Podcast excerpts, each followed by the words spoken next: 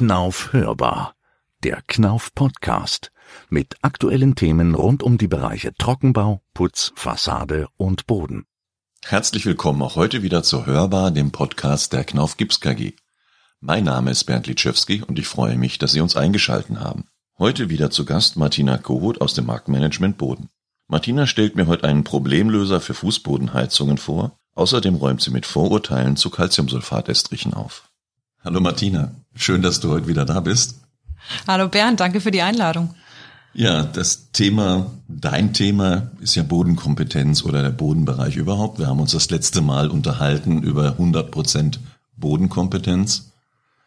Und ich habe inzwischen mir die Folgen mal so ein bisschen durchgeschaut, bin dann bei einer Folge drauf gestoßen auf einen FE Eco, einen Fließestrich Eco. Was ist denn bei dem besonders Eco? Also der FE Eco ähm, ist einer von sieben Calciumsulfat-Fließestrichen, den wir im Programm haben. Und äh, wir sagen auch zum FE Eco gerne der Wärmepumpenestrich. Das heißt, der wird dann warm gepumpt, oder? Nein. Also Hintergrund ist, dass ja mittlerweile in vielen Gebäuden oder auch in vielen Einfamilienhäusern äh, Wärmepumpen zum Einsatz kommen. Und der FE Eco ist im Grunde aus einem Kundenproblem entstanden, wenn man es so sagen möchte. Also ich kann mir vorstellen, das Problem bei einer Wärmepumpe ist, ich habe ja große Fläche, niedrige Vorlauftemperaturen und will möglichst schnell in dem Haus einziehen. Ganz genau, so und ist es. Was war jetzt das Problem von dem Kunden dabei? Also Dadurch, dass immer mehr Wärmepumpen eben eingebaut werden und die, wie du schon gesagt hast, einfach eine geringere Vorlauftemperatur haben ähm, und wir für die zum Erreichen der Belegreife von so einem Fließestrich natürlich auch, ich sage jetzt mal, einen gewissen Aufheizvorgang durchmachen müssen, war es letztendlich so, dass bei einer geringeren Vorlauftemperatur, ich sage jetzt mal so ein ganz klassischer Fließestrich einfach deutlich länger braucht, bis er belegreif ist. Und da hat der Kunde gesagt, hm, das dauert mir zu lang und ähm, ich muss dann sozusagen die Trocknung mit einer externen Heizpatrone unterstützen, was dem Bauherrn auch wieder viel Geld kostet kam er auf den Gerd Gräger zu und hat gesagt, habt ihr da nicht was? Mhm, also dieses schnelle Trockenheizen, was dann einfach nicht mehr mit einer Wärmepumpe möglich ist, weil die hohen Temperaturen nicht mit hinkommen. Genau, also ich sag mal, bei so einer klassischen Heizung liegt man so bei 50, 55 Grad Vorlauftemperatur und bei so einer Wärmepumpe eben nur bei 40 Grad. Und da war es eben immer so, dass die den Estrich eben nicht mit dieser Wärmepumpe trocken heizen konnten, sondern eben, wie schon gesagt, mit so einer Heizpatrone, die halt auch wieder Kosten verursacht. Und dann haben wir uns dem Thema angenommen und haben dann natürlich auch äh, die E, also die Forschung und Entwicklung darauf angesetzt, haben gesagt, der Kunde hat dessen das Problem, es werden immer mehr Wärmepumpen eingebaut, könnt ihr da nicht mal ein Produkt dafür entwickeln? Und so ist der FE-Eco entstanden. Wer braucht denn jetzt speziell so einen Estrich oder wo wird er eingesetzt? Grundsätzlich, wenn Wärmepumpen da sind, gibt es eine spezielle Zielgruppe, die den häufig mit einsetzen? Also den kann man natürlich immer einsetzen, wenn eine Wärmepumpe eingebaut wird. Ähm, wir arbeiten da aber auch sehr, sehr eng und sehr, sehr viel mit Fertighausherstellern zusammen. Äh, ein Beispiel und äh, da haben wir in der Folge drei vom Bodenkompetenz TV auch die Firma Hufhaus besucht. Hufhaus ist äh, sicherlich dem einen oder anderen, vielleicht auch dem einen oder anderen Planer ein Begriff.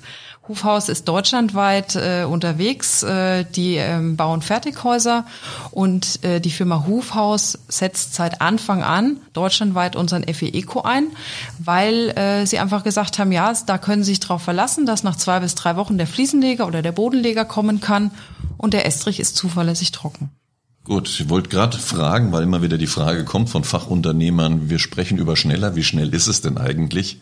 Also zwei bis drei Wochen nach dem Einbau, dass man die Belegreife mitbekommen kann? Genau, also beim FE Eco, wie gesagt, trotz dieser geringeren Vorlauftemperatur, wo man normalerweise, sage ich jetzt mal, ähm, bei einem klassischen Fließestrich einfach deutlich länger bräuchte, ist da eben zuverlässig nach zwei bis drei Wochen belegereif. Jetzt kriege ich manchmal auch bei klassischem Fließestrich die Frage gestellt, na ja, da ist ja viel Wasser drin, dass der so flüssig ist. Und dann darf ich ja die Fenster nicht aufmachen, damit der auch keine Risse bekommt. Und dann wundern sie sich, dass der Estrich nicht ewig trocken wird. Wie ist das denn eigentlich mit dem Lüften nach dem Estrichlegen? Also beim Fließestrich, äh, sage ich jetzt mal, kann man deutlich früher mit dem Lüften und auch mit dem Aufheizen beginnen. Ähm, als jetzt zum Beispiel beim klassischen Zementestrich. Also so Zementestrich, der muss eben erstmal sieben Tage erstmal in seiner Suppe liegen, damit er eben auch an, äh, am Ende die seine Festigkeiten bekommt, die er eben braucht. Und äh, wenn wir uns zum Beispiel mal den FE-Eco anschauen, dann können wir schon am nächsten Tag dem Lüften beginnen. Das heißt, wir sind deutlich schneller, als wenn man es jetzt zum Beispiel mit einem klassischen Zementestrich vergleicht. Ja, stimmt, das hatte mir der anderes mal erklärt. Da ist es sogar gut, wirklich früh zu lüften, weil das so eine besondere Eigenschaft ist von dem Estrich mit den Kapillaren und äh, er ist da ein bisschen technisch tiefer mit reingegangen. Aber dass der das verträgt, während ein äh, Zementestrich reißen würde. Genau, richtig, ja. Was habt ihr denn noch für Estrichsorten neben dem FE Eco? Also FE steht ja für Fließestrich, gehe ich mal davon aus. Ja. Eco für die ökologische Wärmepumpenheizung. Ja. Was habt ihr denn noch so im Programm mit drin? Also wir haben mittlerweile sieben verschiedene Fließestriche im Programm, je nach Anforderung auch äh, der Baustelle oder auch des Kunden.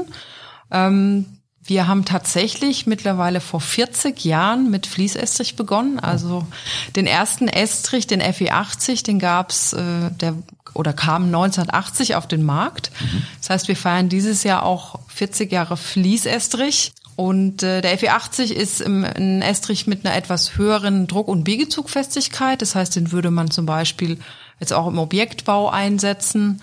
Und ähm, der Klassiker sozusagen, so nenne ich ihn immer, das ist der FE50. Ähm, das ist ja jetzt mal der, ich möchte jetzt nicht sagen Standard-Estrich, aber der Estrich sozusagen, der in der Regel im klassischen Einfamilienhaus eingebaut wird. Dann haben wir natürlich auch noch, äh, sag ich jetzt mal, Estriche, die zum Beispiel besonders schnell belegereif sind, wie zum Beispiel den Effi Sprint oder den Effi 25.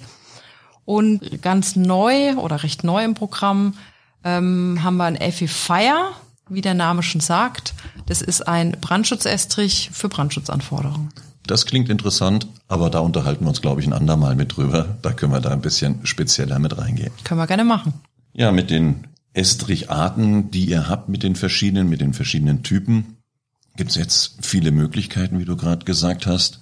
Trotzdem gibt es ja immer noch so ein paar hm, Einschränkungen oder eher auch Vorbehalte gegenüber Fließestrichen. Calciumsulfat, oh, das ist ja Gips, der wird ja nicht hart und löst sich auf bei Feuchte. Wir haben ja ein paar Folgen vorher schon über Feuchträume gesprochen. Kann ich den denn im häuslichen Bad oder in der Küche überhaupt einsetzen? Also die kannst du auf jeden Fall und ganz sicher im Bad oder in der Häus oder in der häuslichen Küche einsetzen. Ich sag mal im Bereich Großküchen zum Beispiel oder sowas.